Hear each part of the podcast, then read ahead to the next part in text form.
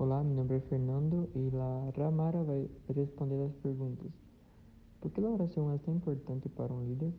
Qual a importância de um líder seguir planos? que tem que fazer um líder? Como ele motiva seus liderados? Por que um líder deve ter a fé em Deus? Graças, Ramara, por poder responder as perguntas.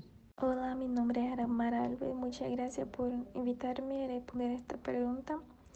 Bueno, creo que la oración es importante para un líder porque necesita de la dirección de Dios. Es importante que un líder haga planos porque él necesita estar planeando algo para que Dios pueda darle la dirección, si está bien o no, darle la aprobación. Un líder necesita estar en constante intimidad con Dios, necesita orar, buscar y planear.